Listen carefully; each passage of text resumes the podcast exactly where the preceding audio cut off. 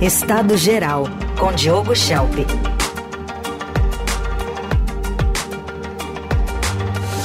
Oi, Diogo, bom dia. Bom dia, Heisen. Bom, Diogo, nosso primeiro assunto é a demissão confirmada ontem pelo presidente Lula do número 2 da Agência Brasileira de Inteligência, ABIN, o Alessandro Moretti, uma desconfiança em relação a uma eventual colaboração dele é, com a gestão passada.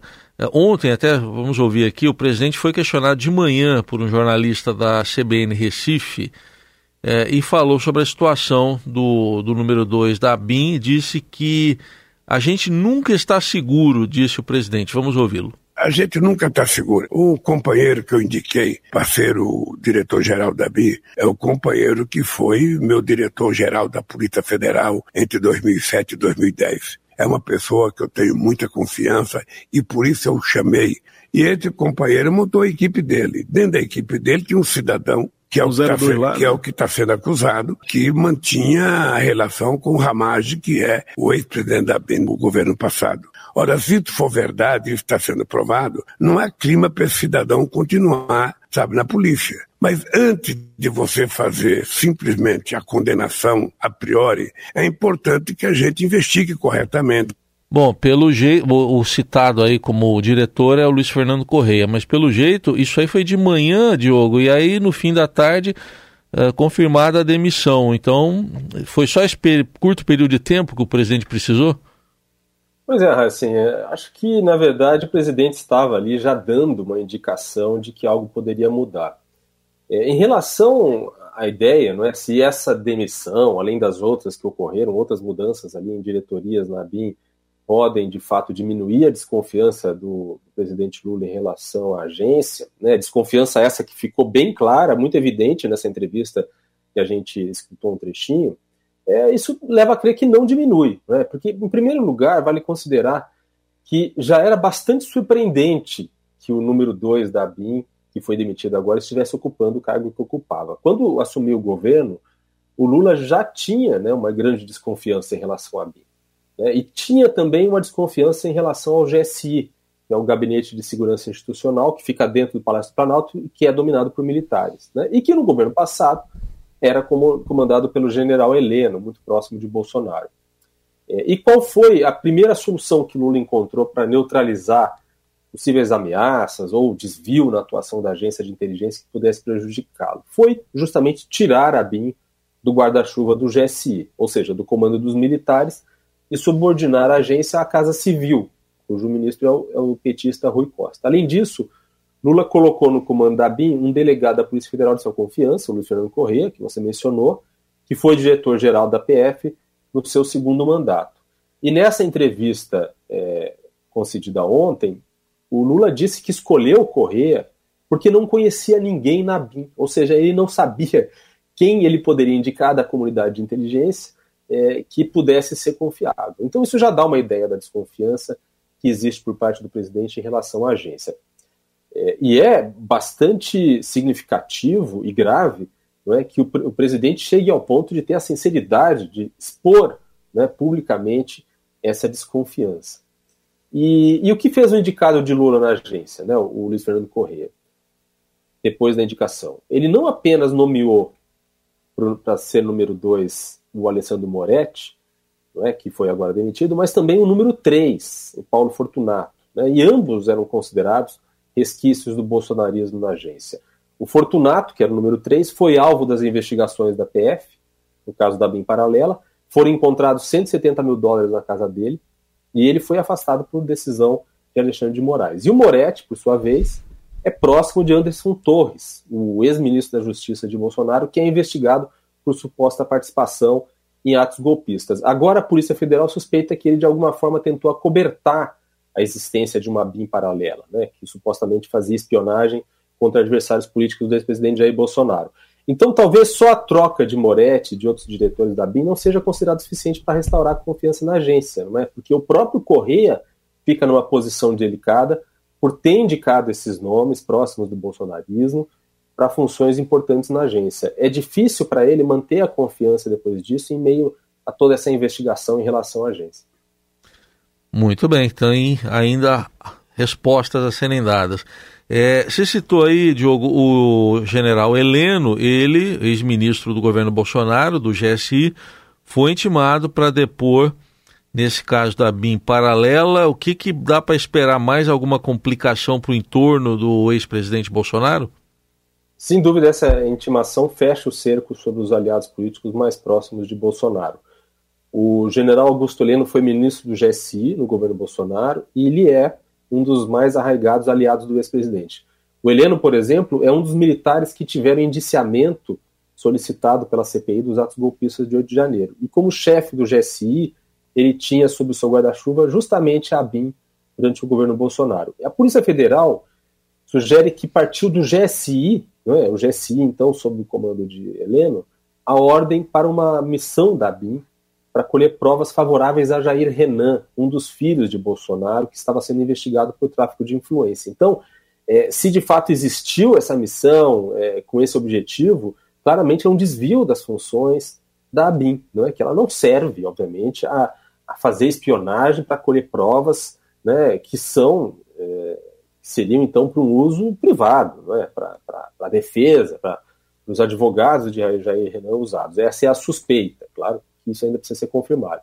E o caso de Jair Renan é ainda, é, ainda que ainda precise ser comprovado, é o que tem mais evidências né, fortes dessa suspeita sobre a existência de uma BIM paralela no governo Bolsonaro. Para entender esse caso, a gente precisa lembrar que o núcleo acusado de fazer as espionagens ilegais dentro da BIM era formado principalmente por policiais federais que tinham feito a segurança de Bolsonaro durante a campanha de 2018. Eles integravam o Centro de Inteligência Nacional, foi uma divisão dentro da BIM criada no governo Bolsonaro, e um desses policiais, Barros Félix, disse em depoimento à Polícia Federal que eles receberam a ordem para espionar amigos, enfim, pessoas do círculo social de Jair, Bolsonaro, de Jair Renan, né, o filho de Bolsonaro, para encontrar evidências que pudessem ser usadas em sua defesa. E a PF diz que essas investigações ocorriam fora dos trâmites normal da, normais da agência. E não, não para não deixar rastros, né, registros oficiais, é, de forma a evitar que a ação pudesse ser rastreada. É pouco provável, claro, que o general Heleno, nessa, nesse depoimento, que está marcado para a semana que vem, confirma essas suspeitas, mas é um depoimento importante para que a Polícia Federal encontre contradições com outros depoimentos e esclareça alguns pontos fundamentais dessa esse suposta ABIN paralela. E, e porque, inclusive, porque existe a suspeita de que, de fato, quem recebia as informações para uso do então presidente era Carlos Bolsonaro, ou seja, as informações colhidas por essa suposta BIM paralela, não, elas não percorriam um caminho normal até chegar a, ao Palácio do Planalto. Ele teria um desvio aí via Rio de Janeiro, via é, gabinete do, do, do, vereador Carlos Bolsonaro. Essa é, claro, a suspeita do elo político dessa BIM paralela. Muito bem, casos que a gente vai continuar acompanhando. Agora tem outra notícia que está chamando a atenção, é, Diogo. Nessa semana o veto à candidatura da oposicionista na Venezuela ao governo de Maduro, Maria Corina Machado. Do Brasil, que se ouve até agora é um silêncio, né, Diogo? Pois é, é um silêncio, Heissing, e, e, é, e é preocupante e condenável esse silêncio, porque o Brasil tem um posicionamento é, importante nessa questão da Venezuela. Não é? A gente precisa lembrar que, durante o governo Bolsonaro, houve uma ruptura as relações entre os dois países, entre o Brasil e Venezuela. É, e era uma estratégia que se provou equivocada, que se provou é, ineficiente, para tentar pressionar o governo venezuelano a se abrir politicamente, a permitir, dar um respiro para a oposição, né, já que é uma ditadura, como a gente bem sabe. Mas foi uma estratégia que não deu certo. E, de fato, é, restabelecer os laços diplomáticos com a Venezuela foi uma medida correta para é, porque era, era mais fácil, enfim, era, é mais eficiente, é mais possível o Brasil ter alguma ingerência, alguma capacidade de pressão e de influência sobre o governo venezuelano nesses pontos, se ele tiver uma, uma relação normalizada. Não é? É, mas isso não quer dizer passar a mão na cabeça do, do ditador Nicolás Maduro para abusos que ele vem a cometer. E é praticamente isso que o governo Lula tem feito. A gente lembra que no ano passado, quando Maduro foi recebido no Brasil, Lula disse para Maduro publicamente que ele tinha que apresentar a versão dele sobre a democracia, segundo ele, democracia entre aspas aqui, é, venezuelana, que a versão dele sobre a democracia era muito mais é, forte do que a dos outros, da oposição. Quer dizer, ele se colocou ali numa posição bastante complicada. É, e o Brasil tem, ele tem totalmente capacidade de ser um aliado na Venezuela, de alguma forma, ou ter uma parceria com a Venezuela, mas ao mesmo tempo fazer cobrar que, que algumas, algumas questões políticas sejam respeitadas, inclusive um acordo para que sejam realizadas eleições livres este ano. É, acordo este que o Maduro não está respeitando. Né? E o Brasil participou dessas negociações, dessas conversas. Então, é, é também um tapa na cara né, do, do, governo brasileiro por parte do governo venezuelano. Né? Ele está desrespeitando um acordo que foi, de certa forma, mediado também pelo Brasil. E é, está bem claro que não, não vai ter eleições livres como deveria ocorrer, pelo fato de que a Maria Corina Machado, que é uma das poucas lideranças de oposição relevantes que sobraram na Venezuela, a gente pode citar aqui outras que estão no exílio. Né? O Leopoldo Lopes, que ficou muito tempo preso, né? foi preso político na Venezuela, foi prefeito em Caracas, se encontra no exílio. O, o Juan Guaidó se encontra no exílio. É, a gente pode citar outros nomes até menos conhecidos, mas que foram muito importantes, ficaram anos presos, né, sofrendo tortura na, na, no, nos calabouços do, do, regime chavista, como Nixon Leal, que também está no exílio, não é?